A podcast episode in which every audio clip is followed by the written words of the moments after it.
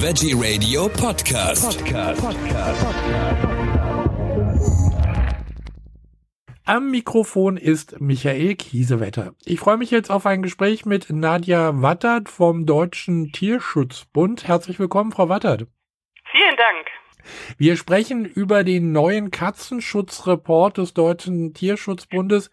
Der hat immenses Leid bei Straßenkatzen aufgedeckt. Ich habe immer gedacht, dass Straßenkatzen ist äh, so eine Geschichte, äh, das findet man in den Urlaubsländern, aber eher weniger in Deutschland. Das ist richtig. Man denkt oft, dass man das in den südlichen Urlaubsländern findet, zum Beispiel in Spanien oder in, in der Türkei, in den Hotelanlagen. Ähm, tatsächlich gibt es auch sehr viele Straßenkatzen in Deutschland. Man sieht sie nur deswegen nicht, weil sie sich halt eher auf Bauernhöfen oder Reiterhöfen aufhalten, verlassenen Gehöfen und Firmengeländen, Schrebergärten, also überall dort, ähm, wo der Mensch äh, nicht unmittelbar für die Katze zu sehen ist. Also diese Katzen sind auch sehr scheu ähm, und ziehen sich auch aus diesem Grund zurück. Das ist so, ähm, weil die Tiere in Deutschland eben nicht von den Touristen äh, gefüttert werden. Aus diesem Grund sind sie auch dem Menschen nicht unbedingt zugewandt, weil sie auch nicht so viele ähm, ja, positive Kontakte mit dem Menschen gewöhnt sind, was ja in erster Linie eben ähm, über das Futter stattfindet. Und deswegen ziehen sich diese Tiere eben zurück und dieses Scheusein geben sie dann eben auch an die nachfolgenden Generation weiter. Und dadurch bleibt das Leben und das Leid eben dieser Straßenkatzen für viele Menschen unsichtbar. Also die Straßenkatzen in, ich sage jetzt mal in der Türkei oder in Spanien, die sind da besser drauf, weil die haben ständig Kontakt mit Menschen, die sie dann füttern auch mal vor Ort. Ja, das ist richtig. Also sie sind es einfach auch gewöhnt, ähm, dass die Menschen ihnen äh, zugewandter sind. Das heißt, die Touristen haben einfach äh, ja mehr Mitleid mit den Tieren, aber auch die Einheimischen ähm, kümmern sich um diese Katzen mhm. und ja aus diesem Grund suchen auch dann diese Katzen aktiv ähm, den Menschen auf, was hier die Straßenkatzen in Deutschland eben nicht tun. Sie schreiben in Ihrer Meldung, dass äh, das Leben der Straßenkatzen hier bei uns in Deutschland äh, vor allen Dingen qualvoll und kurz ist. Was bedeutet das? Ja, qualvoll äh, kann man sagen, die Tiere sind ähm, auf sich alleine gestellt und mhm. es handelt sich eben, ja, es sind Haustiere. Sie stammen, also jede einzelne Straßenkatze stammt von einer unkastrierten Katze ab, die eben ähm, Freigang ähm, bekommen hat, was ja mhm. grundsätzlich gut ist, ne, dass sie ins Freie dürfen, aber eben kastriert und qualvoll. Ja, sie, sie werden nicht vom Menschen umsorgt, sie werden auch durchaus mal angefahren, sie leiden unter Parasitenbefall, unter Flöhen. Also ja, die meisten Tiere, die jetzt auch von den Tierschutzvereinen beispielsweise aufgefunden wurden, sind krank. Also 99 Prozent der Fälle. Also in der öffentlichen Wahrnehmung äh, kommt das ja gar nicht so richtig an, ne? dass wir auch dieses Problem mit Straßenkatzen haben. Da kann ich mir gut vorstellen, wie Sie es ja auch schreiben hier in Ihrer Meldung, dass bei den politischen Entscheidungsträgern äh, diese Brisanz des Themas auch nicht ankommt. Ja, es kommt nicht so an, weil, wie gesagt, dieses Leid der Tiere einfach im Verborgenen stattfindet und alles, was man nicht so direkt mit eigenen Augen sieht, findet äh, in der öffentlichen Wahrnehmung nicht statt. Man ist sich schon bewusst, dass es äh, Straßenkatzen gibt, doch ähm, man kann diese Tiere einfach nicht zählen. Also Schätzungen zufolge geht man wirklich von ja mehreren Millionen Straßenkatzen in Deutschland aus mhm. und ja, der Deutsche Tierschutzbund fordert einfach schon sehr lange, auch aus diesem Grund, äh, dass eine bundesweite Regelung für mehr Katzenschutz eingeführt wird. Also dass man einfach in einer umfassenden Gesetzgebung sich mehr für den Schutz von Haustieren einsetzt, ne? eine sogenannte Heimtierschutzverordnung und dass man definitiv eine bundesweite Kastrationspflicht für alle Katzen mit Freigang ähm, und eine Kennzeichnung und Registrierungspflicht ähm, vornimmt. Das hat sicher auch was mit dem Staatsziel Tierschutz zu tun, denn ich glaube, da äh, stand sowas auch drin, aber ist bis jetzt noch nicht umgesetzt worden.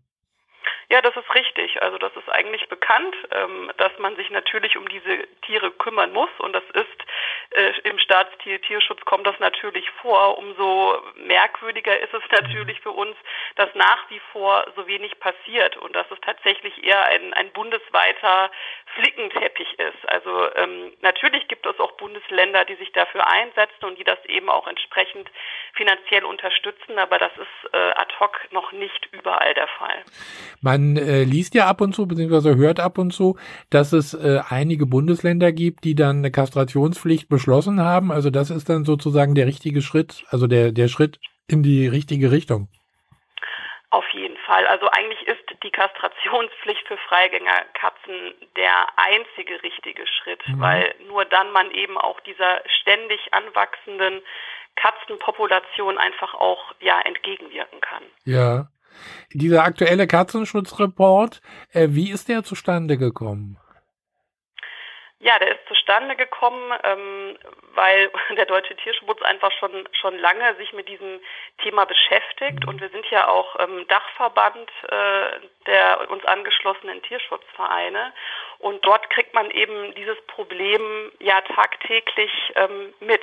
Wir kämpfen schon seit Jahrzehnten zusammen mit unseren Landestierschutzverbänden eben gegen das Leid äh, der Straßenkatzen, zusammen eben auch mit den uns angeschlossenen Tierschutzvereinen. Und wir wollten einfach nochmal aufdecken und auch nochmal vor Augen führen, wie groß dieses Problem einfach tatsächlich ist, damit man sich dieser Sache auch mal ähm, in politischer Form annimmt.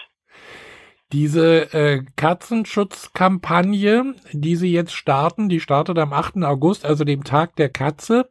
Was ist geplant in dieser Kampagne? Ja, also wir möchten, ähm, dass das Ganze mehr von der Öffentlichkeit äh, wahrgenommen wird. Wir haben eine, eine Aufkleberaktion zum Beispiel gestartet. Das heißt, ähm, diese Aufkleber können dann eben ja im Auto oder eben auch ähm, an, an einer Fensterscheibe, die von außen auch äh, gesehen wird, geklebt werden. Darauf steht, Katzen brauchen Hilfe und dann wird nochmal aufgeklärt, genau um was es dort geht.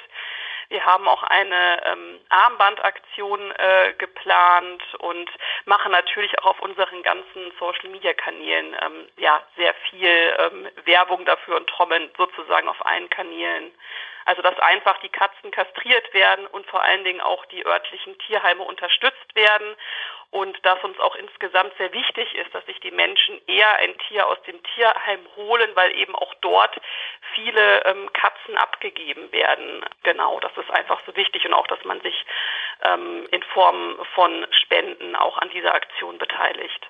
Also Tierheim ist nochmal ein gutes Stichwort. Normalerweise war es ja immer so, wenn ich ein Tier finde oder äh, äh, auf irgendeinen Missstand aufmerksam machen will, dann wende ich mich ans Tierheim. Aber ich glaube, die sind auch schon lange über ihre Grenzen.